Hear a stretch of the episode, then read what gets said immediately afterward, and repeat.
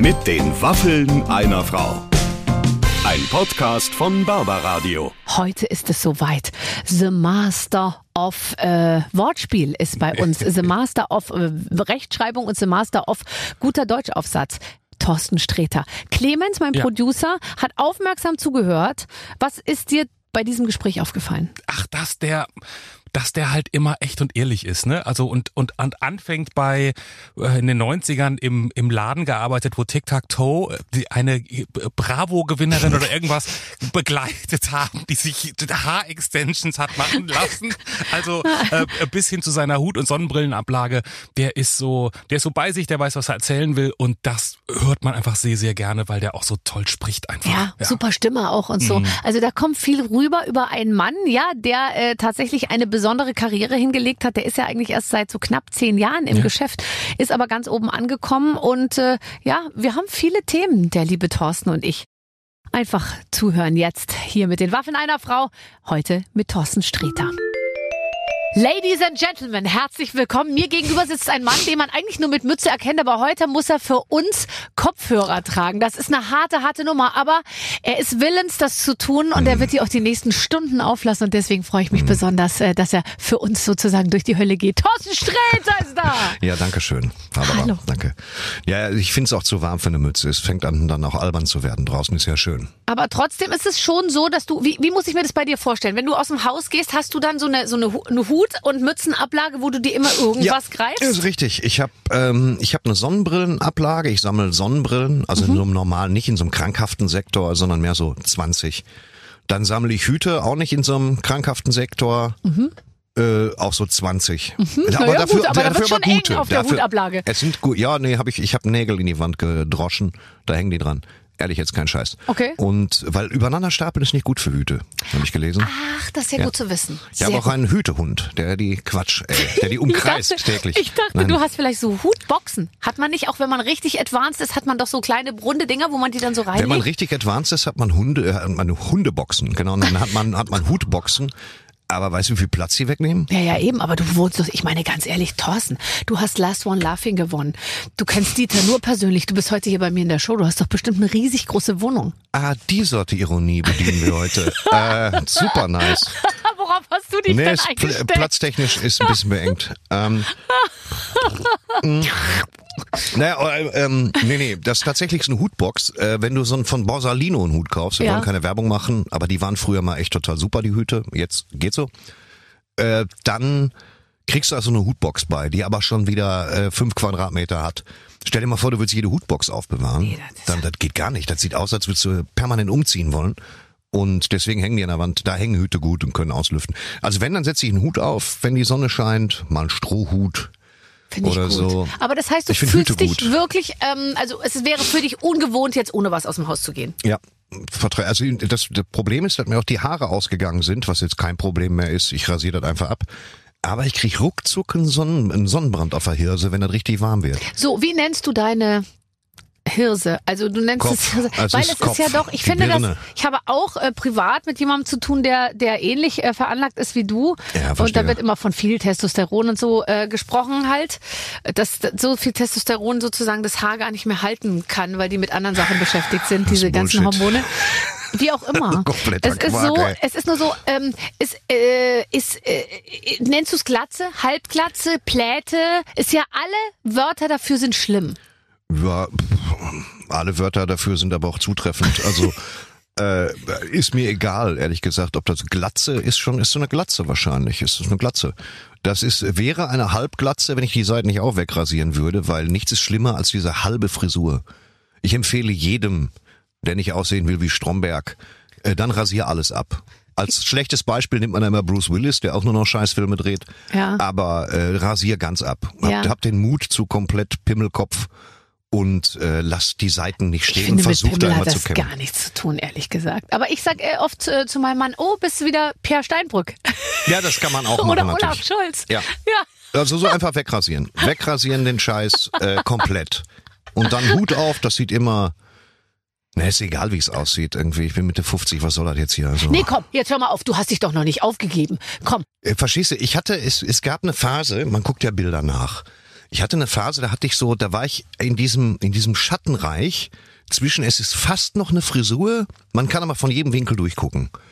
Und da habe ich überlegt, Haare implantieren. Und dann habe ich gegoogelt, wie teuer das ist und habe mir gedacht, na Spaß. Dann habe ich geguckt, wie, wie weh das tut und dann dachte ich, Oh, das geht das doch kein aussieht. Schweinegeld. Das sieht schon gut aus. Es aber gibt Leute, die können sieht's ganz das. fies aus. Hast du das gesehen, wenn da lauter so rote Punkte sind? Ja, klar. Uh.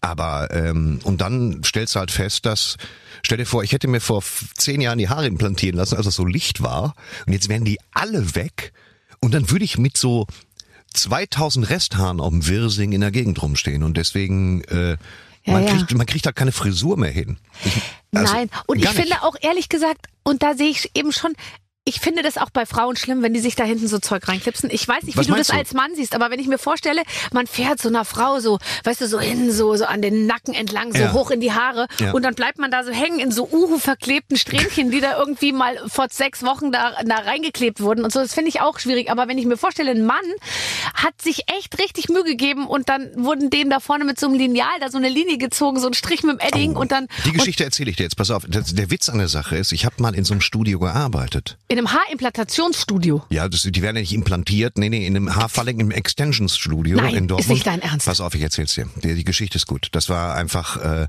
da haben gute Freunde von mir gearbeitet und das war so Anfang der 90er. Das, äh, das, das beruhigt mich. Ich dachte, das Ja. war so Nee, äh, vor drei Jahren. Und das mit denen ich so viel zu tun, dass ich so viel im Laden rumhing, dass die mir erklärt haben, wie das geht. Das Okay. geht ja tatsächlich so, dass du eine Strähne guten Kunsthaars hast. Das Mhm. war damals nichts mit Echthaar. Finde ich auch gruselig, das Echthaar. Wo nehmen die das her? Also es kommt von indischen äh, Frauen, die das ähm, verkaufen. Und dann wird das gefärbt. Krass, Mhm. ohne Wurzel. Ja gut, okay, so ist das halt. Und dann wird das, dann wird die Strähne an deine vorhandenen Haare angelegt, das wird umwickelt Mhm. und dann sind sie mit einer Heißklebepistole dran gegangen. Das hat den ganzen Tag gedauert und unfassbare 2000 Mark gekostet. Und was so lustig war, war, dass ich dann einmal ähm, in dem Studio war und dann kam ein Tic-Tac-Toe. Du weißt schon, ich finde die scheiße und so. Mhm, das war bei mir auch der Fall tatsächlich. Die fanden mich auch kacke. Äh, und die waren da, weil die begleiteten Mädchen, das in der Bravo hatte, die so ein Makeover gewonnen. Bisschen Haare länger. Äh, Mm. Was macht man nicht alles als Popstar? Ja. ja, die, ja, Tic-Tac-Toe sind mitgegangen. Und schon da hatte man nicht den Eindruck, dass die jetzt sich selber über Kreuz derartig feiern. Da war schon leicht äh, Stimmung in der Bude, so von wegen, also, wo, wo man dazwischen steht und denkt, ja, was mache ich eigentlich hier? So, und das war ganz interessant. Tic-Tac-Toe mal kennenzulernen, war schön. Das hat man ja leider ähm, total äh, vergessen, äh, wie die sich so wahnsinnig gefetzt haben. Das ist leider Ja. so ein bisschen aus unseren ähm, aus unseren Gedächtnissen verschwunden. Aber die die würde ich gern, wo, wobei nein, das würde ich nicht. weiß man nicht. Ich Ich, mein, glaube nicht. äh, äh, würde man die die machen sicher bald eine Reunion, wenn gar nichts mehr geht. Ich, ja, ich weiß nicht. Das ist halt immer so, das ist, äh, ich finde die No Angels, wie gesagt, ich hatte ja sofort Tageslicht in den Augen, als ich hörte, die kommen wieder.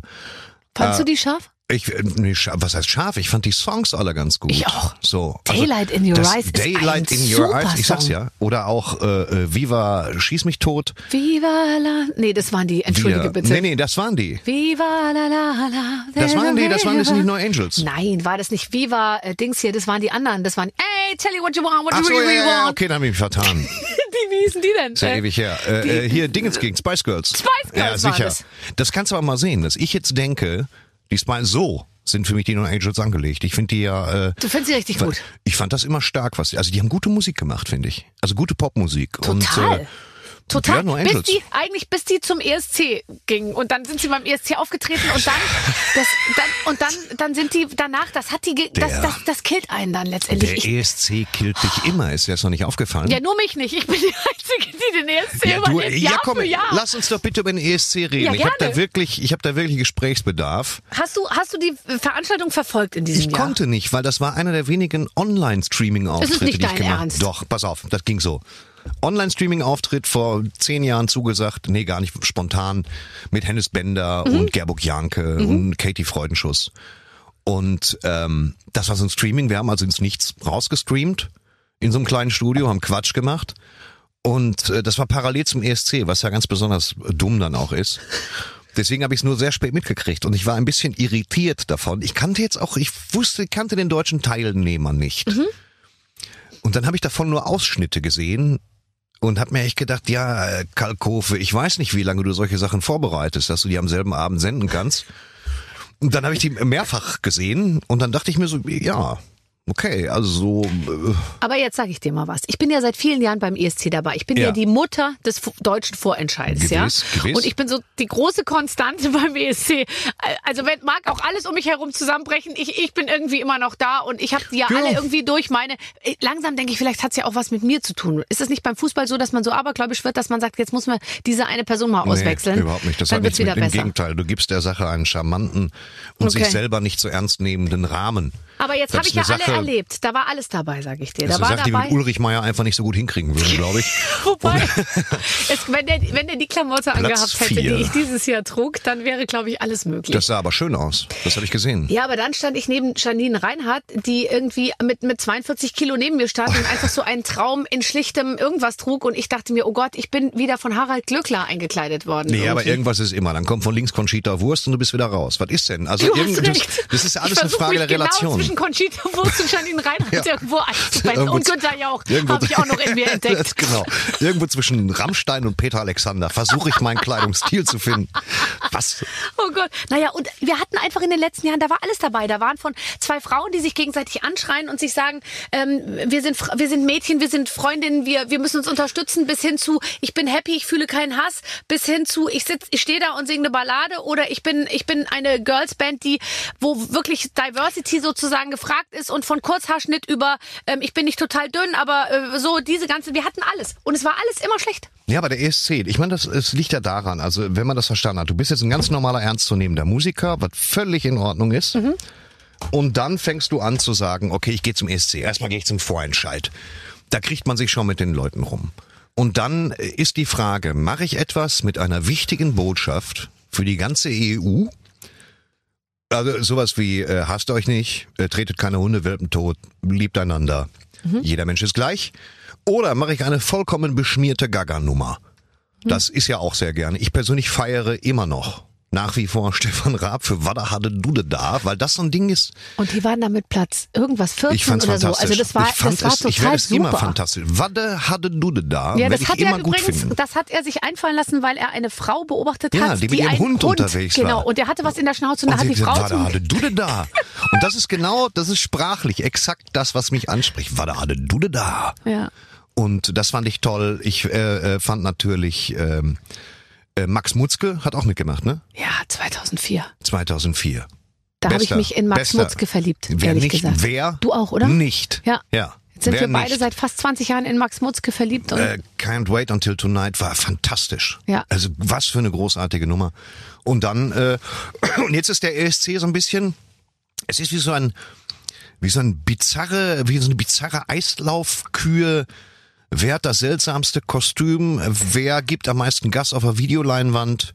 Ja. Wie unverständlich kann man's machen? Äh, Nein, es ist eigentlich, es ist teilweise ganz gute Popmusik jetzt äh, geworden und es ist, finde ich, sehr abwechslungsreich. Ich gucke das eigentlich echt ganz gern, ähm, aber es ist leider so ein bisschen so, dass das, dass, dass man das Lästern muss wegfallen, weil man darf jetzt nichts mehr über anderer Leute Kostüme sagen, weil wenn man früher gesagt hätte, also ich sage jetzt mal vor zehn Jahren hat der Kommentator gesagt, äh, die Balkan Barbie äh, im, im, im irgendwie äh, in der in der Ostklamotte, sage ich jetzt mal, und heute ist natürlich darf man nur noch sagen, äh, sehr schöner Beitrag aus Bulgarien. Ähm, Der Herr ähm, Urban macht das alles schon richtig. Der, der macht das, der macht das ganz, ganz muss toll. man leider ganz sagen, toll. dass das schon ganz gut macht. Ich finde es auch super. Und er ist Also wirklich, er gibt toll. dem Ganzen so einen, so einen intellektuellen Rahmen. Er gibt, der, er gibt der, der Sache, er gibt der den Anstrich einer sehr, sehr sachlichen Werkschau. Ja. Das heißt, es ist tatsächlich so, das ist tatsächlich so, als würde man, würde man äh, ähm, irgendwas von Disney gucken, weißt du? Mhm. Ja, ja. Pocahontas ja. Und äh, Mit philosophischem Überbau. Ja, und Marcel Reich-Ranitzky kommentiert das Ja. und sagt, ah, Aber hast du nicht selber auch mal, also vielleicht jetzt nicht, um beim ESC anzutreten, aber hast du auch mal äh, irgendwie einen Vorstoß gemacht in Sachen Gesang? du hast doch so eine gute Stimme. Ja, dass die sofort beschissen wird, wenn ich anfange zu singen. Das ist, ähm, es gibt zwei Möglichkeiten zu singen im deutschen Fernsehen, ohne sich komplett zum Horst, zu- wo es egal ist auch. Und das ist zum einen bei, bei Ina, Mhm. bei Ina Müller. Oh Gott, da müssen ja alle singen. Da müssen alle singen. Und wenn aber alle singen müssen, ist das hochdemokratisch und dann kann man es mal machen. Mhm. Das wirkt dann nicht so als dieses, soll ich übrigens mal singen? Ich bin ja nicht Jan-Josef Liefers in so vieler Hinsicht. Und, und da habe ich, ähm, da habe ich dann gesungen. Aber Was da hatte ich, gesungen? Hatte ich auch die Lampe an. Ähm, was habe ich gesungen? Ich habe beim ersten Mal haben wir gesungen Something Stupid, Oh. äh, weil das. Ja, Moment, das ist. Was denn? Das ist. Entschuldige, du mit Ina, Something klar, Stupid. ey.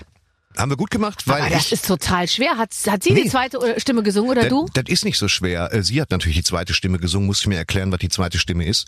Das ist ja ein Duett und ähm, das war, äh, ich habe die Platte ausgesucht, weil sie a kurz ist, weil ich ein, ich bin Sinatra-Sachverständiger, Mhm. äh, traue mir da aber keinen einzigen Song zu, aber das Ding ist kurz und hat einen sehr langen Instrumentalteil, weißt du? Mhm. di, di, di, di, ja, stundenlang. Ja, stundenlang. Und zum Schluss wird nochmal eine Strophe Ja, gesungen. So lange ja. konnte man rumstehen. Nur so ein eine halbe eigentlich. Äh, dann, es ist doch Ja. super. Und das zweite Mal war äh, City of Stars, weil das auch nicht schwer ist. Was ist das nochmal?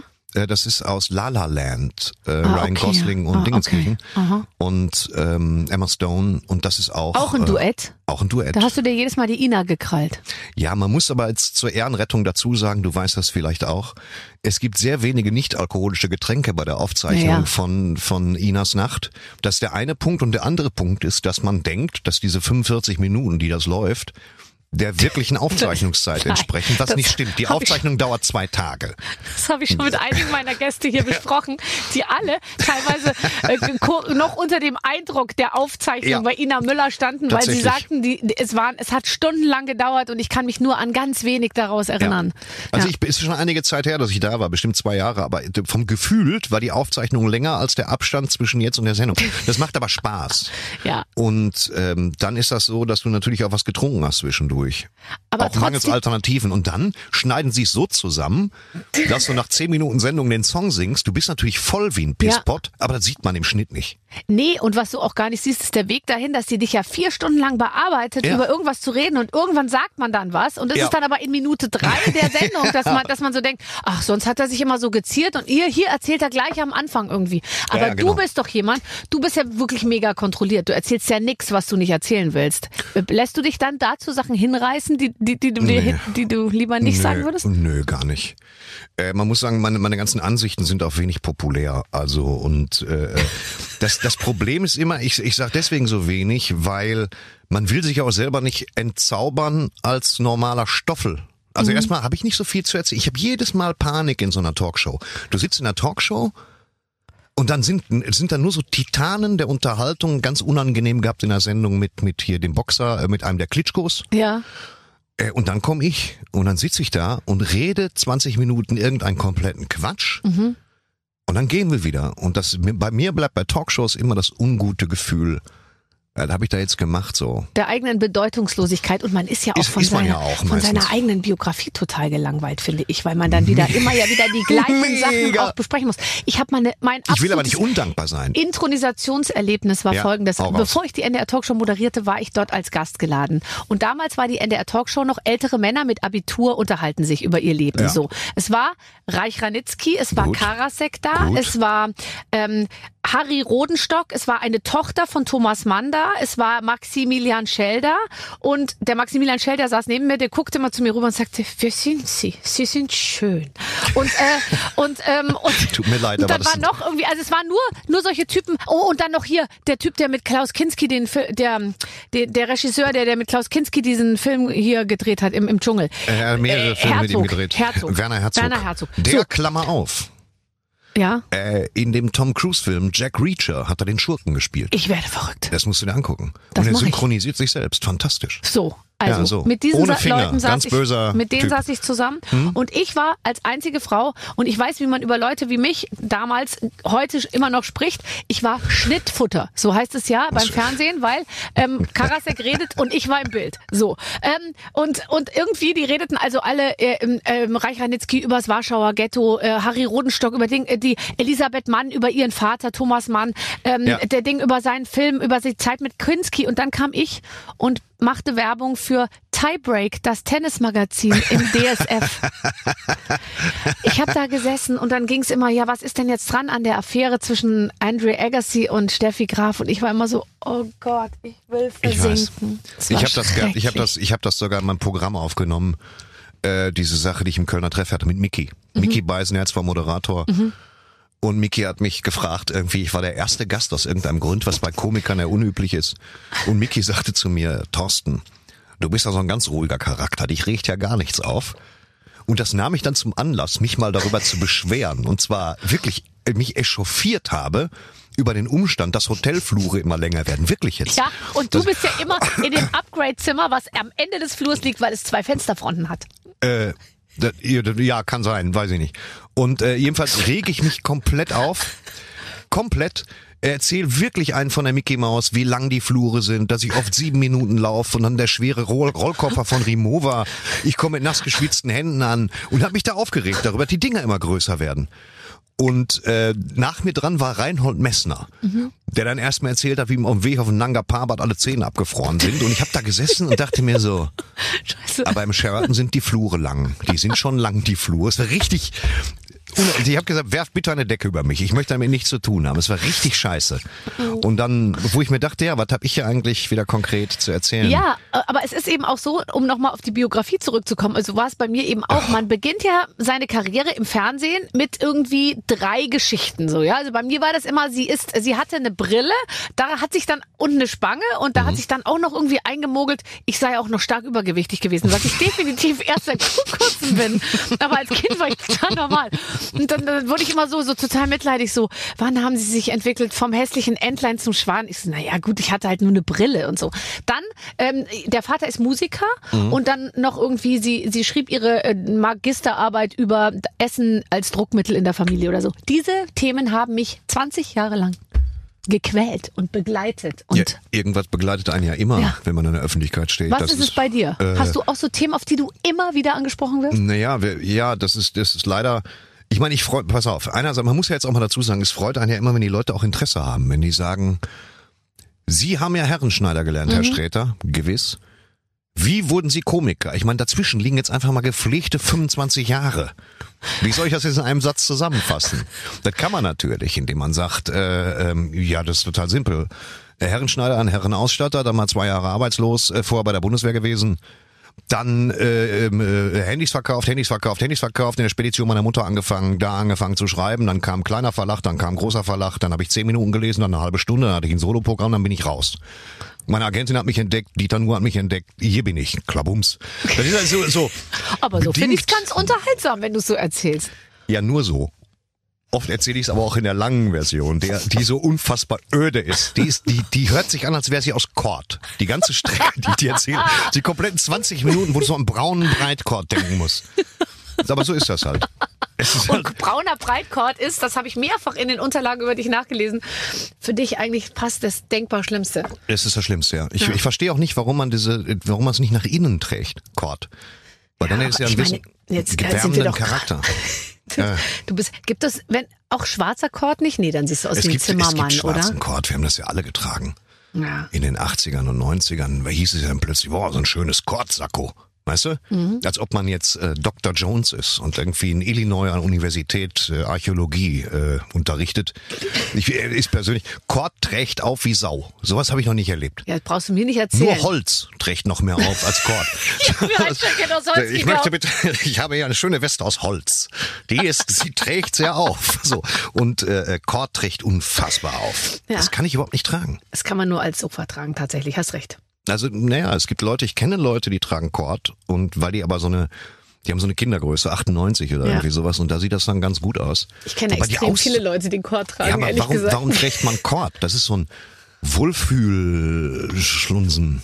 Weiß Ja, dazu fällt mir folgender Witz ein. Okay, sagt, eine, sagt ein Mann zur Frau, du, äh, ich war gerade beim Arzt und ich soll morgen nochmal kommen, aber ich soll eine Sperma, eine Urin und eine Kotprobe mitbringen. Ich weiß gar nicht, wie ich das hinkriegen soll, sagt die Frau. Äh, nimm ihm doch einfach deine Korthose mit. Kordhose ist schön abgewandelt, hat mir gut gefallen in der Form.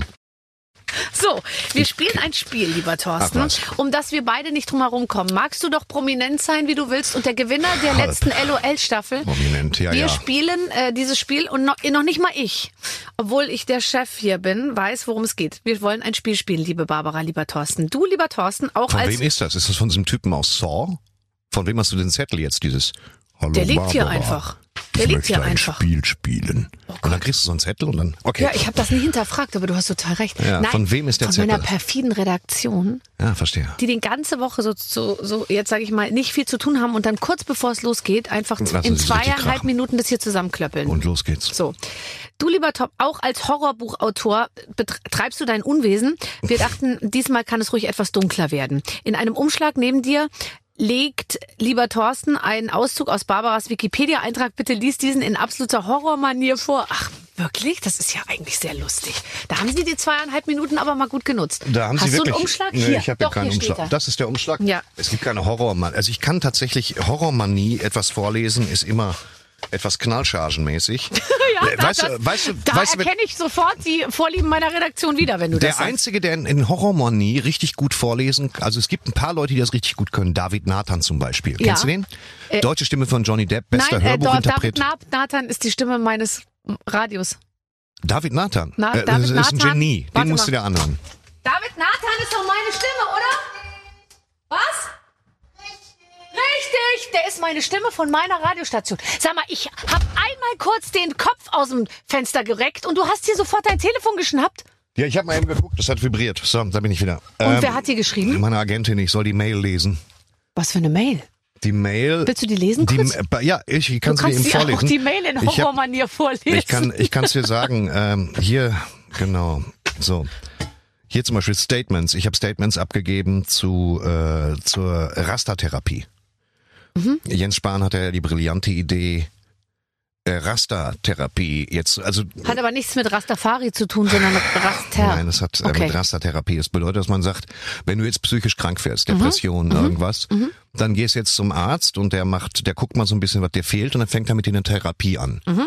So mehr oder weniger Open End, das müssen wir dem Arzt überlassen und der muss sich ja langsam rantasten. Es geht ja um die Seele. Und Jens Spahn, äh, beziehungsweise ne, alle, die damit zu tun haben, sagen jetzt, äh, lass uns mal Rastertherapie machen. Also sagen wir mal, du hast Depression, kriegst du 22 Stunden, dann ist die Therapie zu Ende. Das ist stark vereinfacht gesagt. Ah, okay. Und meine Statements sind. Wo sind meine Statements? Hier habe ich sie geschrieben. Ich habe sie ein bisschen. Äh, mein eins ist zum Beispiel, lieber Herr Spahn. Ärgerlicherweise lässt sich eine Psychotherapie nicht ganz so gut überblicken wie das Verlegen von 1000 Quadratmetern Laminat. Das ist das eine. Und das andere ist, ich würde wirklich gerne in einer Welt leben, in der Zuckerkügelchen heilen und Psychotherapie planbar ist wie der Jahresurlaub. Aber wie das Leben auch, ist auch die seriöse Medizin kein Wunschkonzert. Und das sind so, Ist, die würde ich, das möchte ich genau ich so lesen, weil du wirst hier Ja. jetzt in dem Bereich äh, natürlich häufiger angefragt und deswegen ist es natürlich auch gut, dass du das äh, schnell auf den Punkt bringst. ja. So, jetzt hier kommt Barbara Schöneberger. Warte, wir waren hier auf dem Ding. Okay. Äh, eine Pause solltest du immer an den Stellen machen, an denen du ein Sternchen siehst. Hier kommt Barbaras Einsatz. Liebe Barbara, unterstütze Thorsten an dieser Stelle immer mit einem passenden Special-Effektgeräusch, das zur jeweiligen Stelle passt. Das ist ganz lustig. Okay, das los ist geht's. mein Wikipedia-Antrag und wir sprachen gerade drüber, der mich zu Tode langweilt. Weil meine eigene Biografie hängt mir zum Halse It raus. is wie it is. Okay. Barbara Schöneberger, geboren am 5. März 1974 in München. Ja, servus. Bürgerlich Barbara von Das kann ich an der Stelle leider nicht sagen, weil es ist geheim. Ist eine deutsche Fernseh- und Radiomoderatorin, Entertainerin, Schauspielerin und Sängerin. Barbara Schöneberger ist die Tochter des Solo-Klarinettisten Hans Schöneberger und der, weiter. und der Hausfrau Ähm, so eine Scheiße, den ganzen Tag mach ich nur einen Dreck weg! Annemarie Schöneberger und wuchs in Gröbenzell bei München auf. Nach ihrem Abitur am Pestalozzi-Gymnasium. Ich habe gedacht, mal Pestalozzi wäre das, was auf Spaghetti kommt. Das ist überhaupt nicht richtig. So. Nee, das ist, Nach, ähm, schon gut. Nach ihrem Abitur am Pest, Basilikum. Pestalozzi-Gymnasium in München 1933. Nochmal der ganze Satz. Nach ihrem Abitur am Pestalozzi-Gymnasium in München 1993. Absolvierte Schöneberger ein Volontariat. Du warst also beim Tierarzt. Das ist eine schöne Sache. Ja, schön, äh, Barbara, dass du äh, heute hier bist. Ähm, du kannst dich gleich mal unter meinen Schreibtisch setzen äh, und ähm, äh, den Rest erkläre ich dir dann gleich, äh, wenn du mir die Hose aufgeknöpft hast. bei der Modezeitschrift Mode Spezial in München. Von 1994 Bis 1999 studierte sie Soziologie, Kommunikationswissenschaft und Kunstgeschichte an der Oh, Universität Augsburg. Obwohl sie in der Zwischenprüfung als einzige die Bestnote 1,0 Lüge. erzielt und von der Universität bereits als Studentin eine Stelle als wissenschaftliche Mitarbeiterin angeboten bekommen hatte, brach sie ihr Studium nach dem zehnten Semester ab. Schluss mit Augsburg jetzt. Ich zieh nach München. Ich will die große weite Welt sehen. Danach schlug sie eine Fernsehkarriere ein. Im Oktober 2018 startete das Barbaradio. Klammer auf, Eigenschreibweise, Barbar, Freistelle, Radio. Ein 24-Stunden-Radioprogramm mit Fokus auf Schöneberger. Das Programm wird über eine App, die Webseite und Radioaggregatoren verbreitet. Die, wer kennt sie nicht, die Was sind Radioaggregatoren? denn Radioaggregatoren? Ich kenne nur Machen die kalt? Dementoren. Das sind Typen, die reiten durch die Luft. Ist egal. Ihre Gespräche mit prominenten Gästen unter dem Programmtitel Mit den Waffeln einer Frau stehen auch online als Podcast zur Verfügung. Aktuell moderiert sie am Wochenende für mehrere Radiostationen Katsching, katsching.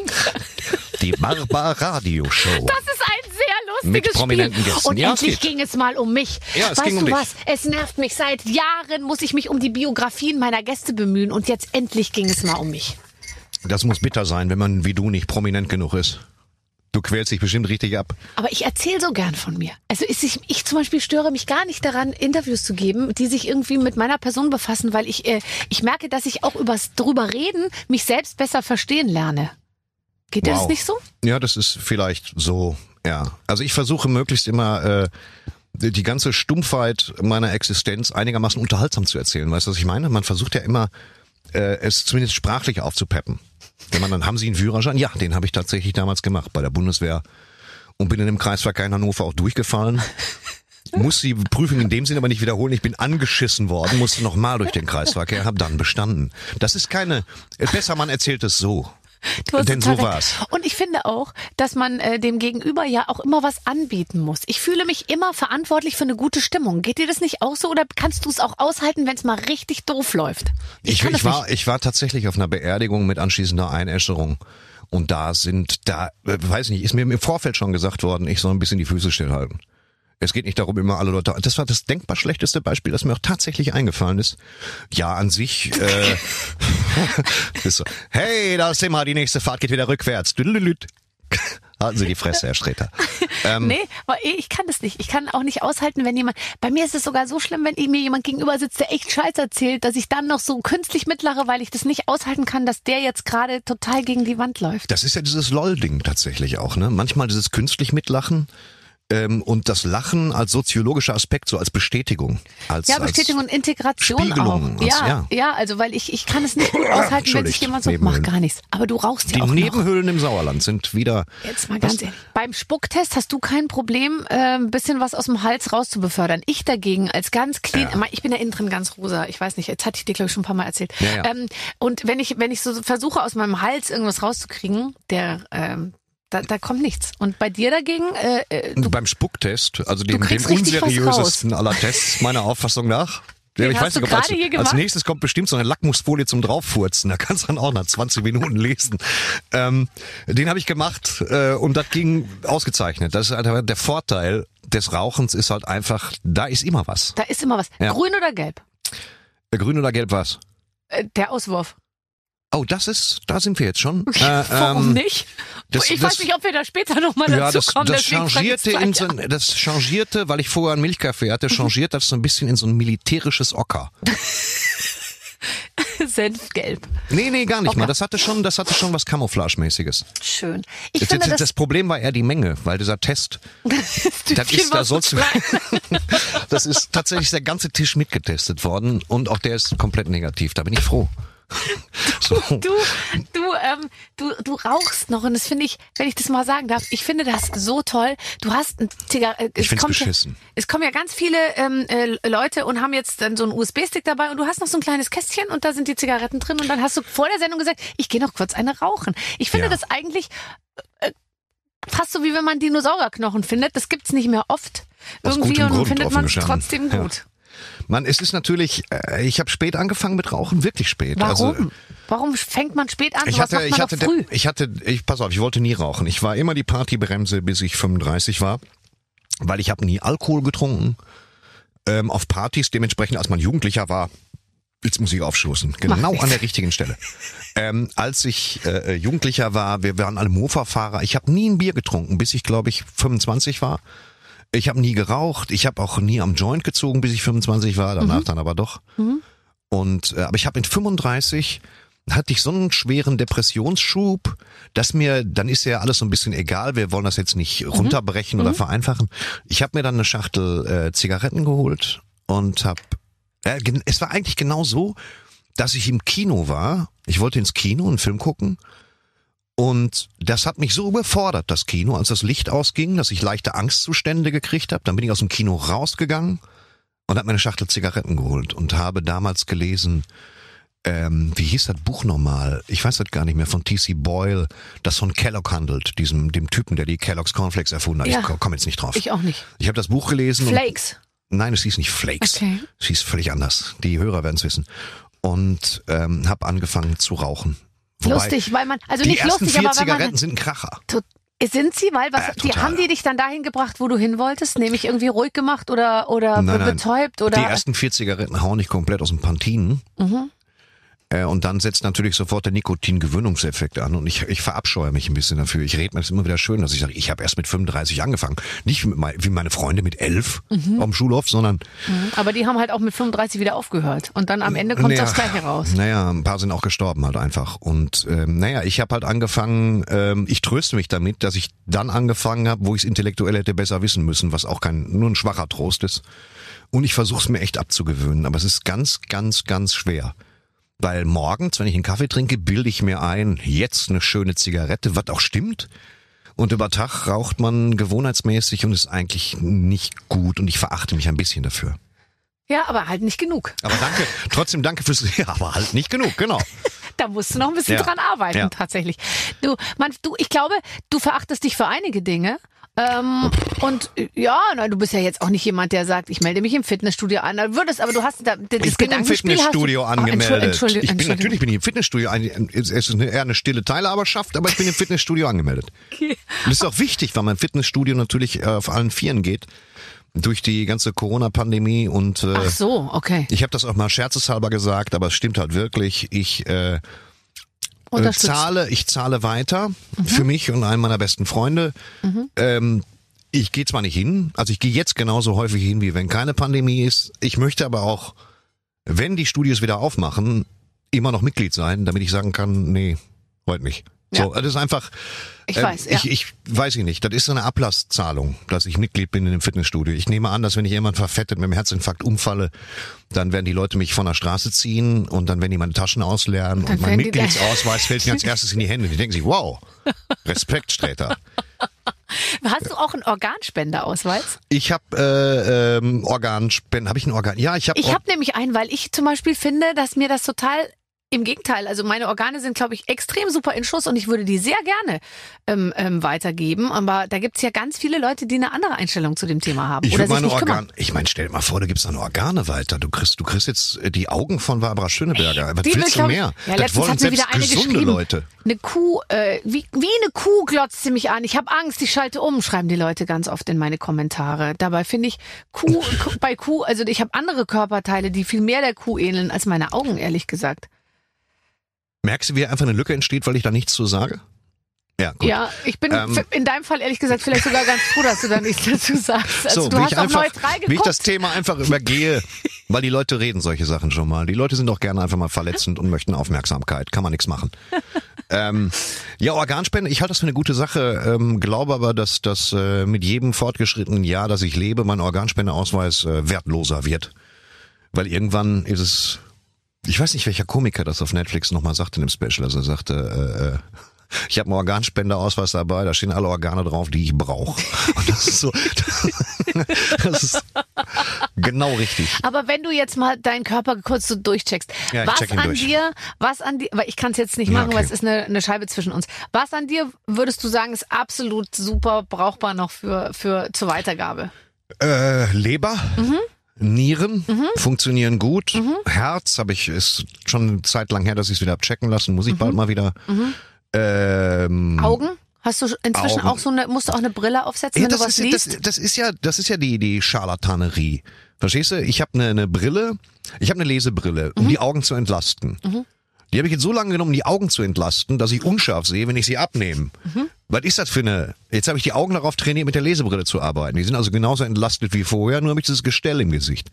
Und ähm, aber ich ja, so an sich ist das tadellos. Ich habe nichts im Führerschein stehen, wo es heißt, Sie müssen eine Sehhilfe tragen. Was auch klingt wie wie Personal, oder? Mhm, total. Die Sehhilfe steigt Nee, gleich brauchst zu. du nichts Da, erzählen, weil ich habe es ja vorhin schon erwähnt, ich habe ja diese sehr, sehr, sehr ähm, dicke Brille immer gehabt, schon als Kind. Ehrlich? Ja, mit drei. Das war wirklich echt, das war wirklich nicht, äh, Das nicht war damals so. so, ne? Das war damals, das ist auch heute noch so, aber ich glaube, heute ist man mit einer Brille nicht mehr so stigmatisiert, aber damals gefühlt hatte kein Mensch eine Brille. Das war damals, was heißt damals? Ich meine, Ja, damals, also was, das, das war klingt ja so, so damals, du erzählst, so, als wäre es nach dem Krieg gewesen, Ja. aber gut, ist irgendwie alles nach dem Krieg, aber äh, ähm, das war damals war es so ein bisschen, also ich komme auch noch aus der Generation, ich hasse mich dafür, wenn ich Sätze sage, wie ich komme aus der Generation. Ja, aber das, die, diese das Sätze, richtig die, unangenehm. die kamen mir früher gar nicht über die Lippen und inzwischen muss ich mich bremsen, dass ich die nicht ständig benutze. Woran, woran liegt das? Immerhin benutze ich nicht meine Generation. Es gibt ja auch Leute, die sagen, meine Generation, die sprechen für eine gesamte, gesamte Bevölkerungsschicht dann. Äh, bei uns war das so, bei mir in der Schule, dass, dass du echt noch Kinder hattest, die hatten so ein, ein Auge mit dem Pflaster abgeklebt und dann so eine scheißige. Brille drüber. Ich hatte ein äh, lustiges, äh, das war, ähm, glaube ich, so eine Giraffe oder so, die da drauf oder ein Zebra. Ja. Und ähm, ich hatte, ich habe nämlich auch noch geschielt. Also es stimmt schon, ich hatte ein paar Sachen, die nicht so gut funktioniert haben. Und wenn ich müde bin, äh, rutscht mir mein eigenes Auge, äh, mein eines rutscht immer, immer noch weg. Das heißt ja Briefträgerblick, also einen Blick auf ähm, ähm, sozusagen auf den Briefkasten und einen auf die Adresse vom Umschlag. Kannst du mir mal sagen, warum die auf die Pflaster früher in der Schule Zebras gedruckt haben und nicht einfach ein Auge? Ich meine, das hätte doch wirklich das, wär Problem. Spooky. So ein falsches Auge da drauf, was dich die ganze Zeit so anstarrt irgendwie. Ich Na, glaube, da hätte man keine Freunde. Ja, das sind jedenfalls die Kämpfer gewesen, die, die es in der Schule schon so schwer hatten, mit Auge abgeklebt und Brille drauf. Ich habe um das ich hab das alles, ähm, ich habe das alles aufgeholt. Was nicht lief in der Zeit, das lief dann alles später, als Ja. das Pflaster weit, weit weg war. ja, ja. Und dann habe ich äh, einfach am ganzen Körper darauf geachtet, kein einziges Pflaster irgendwo kleben zu haben. Und dann bin ich nochmal losgegangen. Und dann habe ich alles gemacht, was ich damals nicht konnte mit dem Pflaster. Aha. Und du weißt, was ich meine. Ich tu mal so, als wüsste ich es nicht. Aber ja, ich weiß, was du meinst. Ja. Finde ich gut. Finde ich Und, gut. und das hat mich irgendwie dann enttraumatisiert.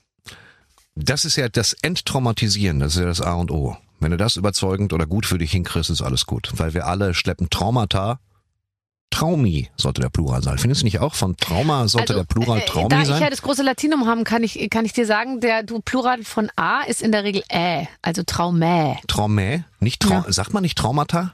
Ähm, Traumata sagt man schon, aber wenn man, aber auch nur deshalb, weil, weil, weil es, glaube ich, einer erfunden hat, der kein großes Latinum hat. Okay, aber Klugscheißer schreibt sich noch mit K. Das ist vorne. Ein ja, Klugscheißer okay, cool. und dann Klug, die Klugscheißer, der Klugscheißer, da verändert sich gar nichts für den Plural. toll. Das ist super gut. Warst du gut in Deutsch? Ja, in Deutsch war ich gut. Kannst du gut schreiben? Also du kannst ja sehr gut lesen, aber kannst du auch gut schreiben? Also im Sinne von sehr ortho, also bist du Orthograf Lambsdorff? Habe ich das gesagt? Das darfst du benutzen, das darfst du benutzen. Ja, also Orthograf Landsdorf ist fantastisch. Kann ich nicht mehr, weil du es benutzt hast. Da bin ich eigen, Ach, was Material angeht. auf. Aber es, ich bin begeistert. Orthograf Lambsdorff ist für mich auf jeden Fall ganz vorne mit dabei und rechnet die ganze Ein Anfahrt hier. Das ist Und fantastisch. keine Gage, nichts, Nein. nichts zu essen, gar nichts. wenn, Nur ein wenn, Spucktest. wenn du mich einlädst, äh, interessiert mich auch kein Geld. So. Aber Orthograf Lambsdorff ist, du bist ein Plus, du bist richtig ein Plus. Orthograf, bist du so ein Orthograf, um diese Frage zu beantworten? Mhm. Ja, also ich mache wenig Rechtschreibfehler, äh, bis auf das, was uns allen entgleitet, wenn man nicht aufpasst, den das, das Fehler, Nein, Doppel S, nein. Also komm, das ist doch wirklich das Das Einfachste. ist wirklich das Ding, was ich. Es wird ja auch nie, wenn wenn du es aus Flüchtigkeit machst, wird es ja auch von von der. Äh, es wird ja auch von Word nicht erkannt. Das nervt mich wahnsinnig, Ja. weil ich sehr viel diktiere und ich ähm, ich Dicktiere verbessere sind für mich nix. Elefanten. Aber erzähl mal weiter. Diktiere. ich ist sehr viel diktiere. Nichts Ähm, kommt dran an aber Orthograf Lambsdorff. Ich, ich mach jetzt. das dann, ähm, ich mach das dann. Ich verbessere nix. Ich lasse jeden Quatsch stehen, aber das, das und das, das verbessere ich immer, weil ich möchte nicht, dass jemand denkt, dass ich es nicht besser weiß. Ja, Tatsächlich. ich weiß. Und ich bin auch ein bisschen picky, also sehr viel mit Emojis. Ich mache nicht, ich habe, also das habe ich schon sehr häufig erzählt, aber ich erzähle es dir auch nochmal. Mhm. Wenn einer mir ein Emoji schickt, raus. Ich, ähm, Emojis, also das, Raus. was ich am meisten hasse, Ja. ist dieses Emoji, wo diese Tränen seitlich Ja. rauskommen. Was wohl Angeblich, bedeuten ja, soll, ich lach mich tot über mich dich. tot. Und das Mhm. stimmt überhaupt nicht. Diese Tränen raus bedeuten gerade noch mal gut gegangen oder Ja. irgendwie sowas. Das ist eine völlig andere Deutungshoheit, hat dieses Emoji. Ich hasse Emojis. Wusstest du, und es ist wirklich, wirklich eine wahre Geschichte, dass Google aus dem Salat-Emoji das Ei entfernt hat, um die Veganer nicht zu, um die Veganer nicht zu, ähm, also ähm, zu, zu Triggern. Zu triggern. Ja, gut. Wenn die Abbildung eines Eis schon ausreicht, was soll ich dazu sagen? Es wäre Ich also, freue mich auf die Zukunft. ich, ja, es wird so sein. Ja, ich meine, nichts, also es schadet ja nicht, Dinge zu machen, die andere Leute so wenig wie möglich verletzen. Absolut. Weil die Hälfte aller äh, Affronts passieren ja durch Gedankenlosigkeit und nicht dadurch, dass ich sage, mir fällt jetzt kein Beispiel ein, was besonders verletzend wäre. Ähm, und von daher kann man, wenn man es schafft, so wenig Leute wie möglich zu verletzen, ist das ein guter Ansatz. Ob das jetzt, ob es wirklich jemanden gibt, der sagt, hör mal, in dem Emoji hier, da ist ein Ei in dem Salat und ich bin Veganer, was stimmt mit euch nicht? Dann kann ich nur sagen, dann nimm die Zucchini, du Opfer. Als, aber äh, an sich ist es gut, die Leute so wenig wie möglich zu verletzen, das stimmt schon. Ja. Ich finde es viel wichtiger, dass, dass äh, ähm, Emojis aller Hautfarben reingenommen worden sind. Ja. Das ist, das ist ein bisschen, das ist passend und war etwa 15 Jahre überfällig. Das stimmt. Ja. Das stimmt. Das stimmt. Aber da, das ist, äh, das ist, da haben sie jetzt, glaube ich, alles äh, nachgeholt, sozusagen, was danach ähm, zu holen war. Und jetzt kann man alles verwenden. Es gibt sogar ein Waffel-Emoji, äh, seit es meine Sendung mit den Waffeln einer Frau gibt. Weil Das bei ist, Google Ich offensichtlich. verstehe das, aber das ist der Hashtag. Lass dir davon keinem was erzählen. Das ist einfach nur ein Hashtag. Was heißt das? Dass es wahrscheinlich kein Waffel-Emoji gibt, sondern dass du immer denkst, Ach so, du meinst, das Hashtag ist die Waffe. ja, das ist es tut mir leid, dass sie lustig. dich hier getäuscht haben. Das ist wahnsinnig lustig. Ja. Nein, das stimmt überhaupt nicht. Das ist so ein Ding und da sind so, okay, ja, vielleicht hast du recht. Das ist Ja, der so richtig bitter. Oh, das ist so gemein. Ja. Ähm, wenn du, wer, wer hing über dein Bett, ähm, äh, als du klein warst? Ähm, hast du jemanden angehimmelt? Ja, ich, oh, äh, habe ich jemanden, wer hing über, Bruce Lee, glaube ich. Bruce Lee hing über meinem Bett. Bruce Lee in diesem klassischen äh, gelben Overall mit schwarzem Streifen und Nunchaku in der Achselhöhle. Ähm, dann Ja. hatte ich immer schon ein Fable für die 60er Jahre Godzilla-Poster. Das sind ja Filme, ich weiß nicht, ob du das kennst. Da müssen wir jetzt äh, Da, in da die war der Materie Special vordringen. Effekt, sag ich mal, noch nicht so fortgeschritten wie heute. Und da ist es natürlich, wenn man sich das heute anguckt, ist es wirklich wahnsinnig komisch, weil dann sieht man halt, dass das ein Modell war, was in einem Papp, Aber an musst- einem Pappkarton äh, Na, hoch raushängt und so. Naja, ich sag mal so.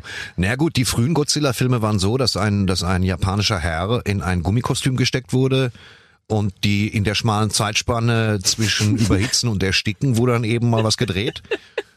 Aber die, die Miniaturbauten von denen, die waren ganz, ganz toll. Wenn man sich das mal anguckt, da siehst du kleine, kleine äh, Feuerlöscher, da siehst du kleine Stühle, Ja. Tische. Ah, toll. Das war schon toll. Und, und das war, das Da haben wir auch nicht hinterfragt. dafür. Ja, ja, sehr. Und äh, das habe ich immer sehr genossen. Ich mochte die Poster immer. Die waren angenehm trashig, schön bunt und trotzdem irgendwie künstlerisch mag ich immer noch. Schön bunt, äh, führt mich zu einem. Eines interessiert mich noch. Wie Ja, ja. wohnst du? Wohnst du schön bunt oder Nein. wohnst du ganz weiß? Wohnst Nein, du ganz, ganz? Ich wohne ganz normal. okay.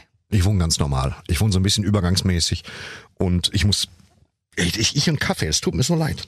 Warum musst du rülpsen, aber gerade ist Ja, weil- aufstoßen? Ja, es ist, also Aber Aufstoßen gerade hast du gesagt, Gott sei Dank Mandelmilch da und Ha- Hafermilch, Ja, ja. da muss ich nicht so doll pupsen. Also insofern, ich hatte echt gehofft, Ja, dass wir dich gut auf der Schiene haben eigentlich. Ja, du- gut, du würdest Furzen jetzt viel weniger mitkriegen in der Kabine. Ja. Nicht ohne Grund, glaube ich. Habt ihr euch gerade erst überlegt, das durch eine Scheibe zu trennen. Aber die Bildschirme hinter dir haben vor einiger Zeit angefangen zu flackern. Also ich auf, das auf aufstoßen, aufstoßen ist die ganze Zeit. Rülpsen ist ja, wenn man das Aufstoßen richtig zulässt, wenn man das feiert. Oh ja, geil. Ist Verstehst aber auch mal wieder schön. Ja. Und weißt du, was ich seit neuestem mache? Auch wieder offen, also niesen und zwar so, als gäbe es keinen Morgen.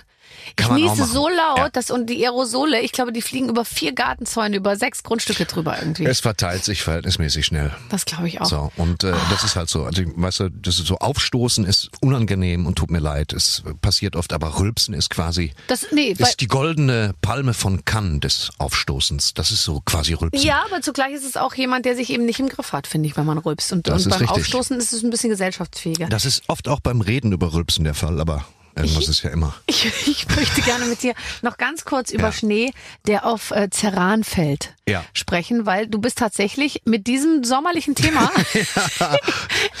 jetzt im Sommer unterwegs äh, noch ein bisschen.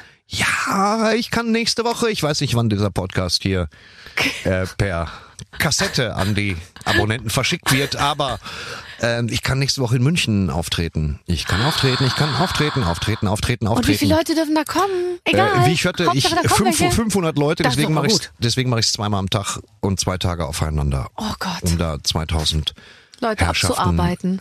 Abzuarbeiten ist ein zu hartes Wort dafür, um die alle zu sehen und denen das ich kann ich kann der was da in mir vorgeht, ich werde die Nacht vorher nicht schlafen können. Vor allen Dingen deswegen nicht, weil ich mir mein ganzes Programm nochmal ins Ich wollte Gedächtnis gerade sagen, muss. weil du alles vergessen Ey, hast. Viel. Also wenn ich es mir, wenn ich die Augen schließe, sehe ich mein Programm wieder. Aber Mhm. äh, das ist noch sehr bruchstückhaft. So, ich werde diese Woche mich nochmal hinsetzen müssen und ein bisschen auffrischen müssen. Wie viele Seiten muss man dann da so drauf haben? Hast, misst du das in Seiten oder in... Ich mach, ich lese ja gar nicht so viel. Ich lese tatsächlich. Ich werde wohl nur eine Geschichte lesen. aber ansonsten hast du es im Kopf, aber du Das hast es ja irgendwann mal ja. aufgeschrieben. Ich habe das alles aufgeschrieben. Also wie viele Seiten? Das sind äh, 60 Seiten ungefähr. Oh Gott. Ja, aber das ist ja kein Problem. Das ist ja, ähm, das erstmal kann ich es immer erzählen, wie ich will, sofern ich mich an spezielle Regeln halte. Selbst die Reihenfolge variiere ich manchmal nach Stimmung. Mal lasse ich was weg, mal füge ich was hinzu. Es ist eher nicht richtig improvisiert, aber es ist mehr wie, wie eine Wundertüte. Das funktioniert eigentlich ganz gut. Oh, du freust dich richtig. Ach, ja, bloß auf. Der Herr ist freut sich Problem, ich richtig freu auf mich so. den Auftritt wieder vor Menschen zu stehen. Ich, ich freue mich, ey, das wird wirklich, ich hoffe, dass ich, ich muss vorher gucken, dass ich mich im Griff habe. Ja. Wenn ich das erste Mal wieder vor Leuten stehe, weiß ich nicht, nicht, dass ich ja losheule. Ja, ich habe mir Das auch gedacht, wenn so viele. Leute mich angucken, vielleicht fange ich an zu weinen. Ja. Ich weiß ja gar nicht, was passiert. Ja, das kann auch mir passieren. Und Ich das das wollte jetzt ich eigentlich vermeiden. vor mir. Ja, das ich ist bin nicht total gespannt. Ich bin total gespannt. Aber schön, dass du jetzt in so einer One-to-One-Situation einfach schon mal einen kleinen Einstieg in die Sache gekriegt hast. Zurück ja, ins Leben. aber wenn du das sagst, da geht bei mir sofort der Puls, das Herz schlägt ein bisschen schneller und so. Das ist echt. Hast du auch eine Pulsuhr? Meine Uhr kann genau messen, wie viele Schritte ich schon gegangen bin und wie schnell mein Herz schlägt. Das ist sehr gut bei deiner Uhr. Meine Uhr ist eher äh, äh, Uhrmacher-Style analog. Ich Sagen hatte wir mal vor, so. vor fünf Minuten einen, einen Schlag von 74 Beats per Minute. Äh, das- ja, und bei mir ist, ich guck drauf und stelle fest, ja, stimmt, ich habe Schweine viel Geld für die Uhr ausgegeben, deswegen schaue ich nicht so viel. so, meine Güte. Ach, Thorsten, ich sag's ungern, aber unsere Zeit ist um. Aber du sagst es. Ja, und dann, ja, das Dann muss bitter. man das auch akzeptieren. Aber wir haben jetzt, ich könnte noch ein bisschen mit dir weiter. Ich habe nichts davon gefragt, was ich mir auf, aufgeschrieben Das hatte. tut mir leid. Aber das damit, das, darauf hatte ich gehofft. ja, Echt. Dein Café wollte ich noch ansprechen. Du hast einen eigenen Café. ich habe einen eigenen, ja, sicher, mit einer, mit Rokita, einer tollen Rösterei. Und da machen wir Kaffee, guten Kaffee, den ich selber verköstigt habe, den ich toll finde, zwei, dreimal umgestellt, Ist dann der war er sauer? perfekt.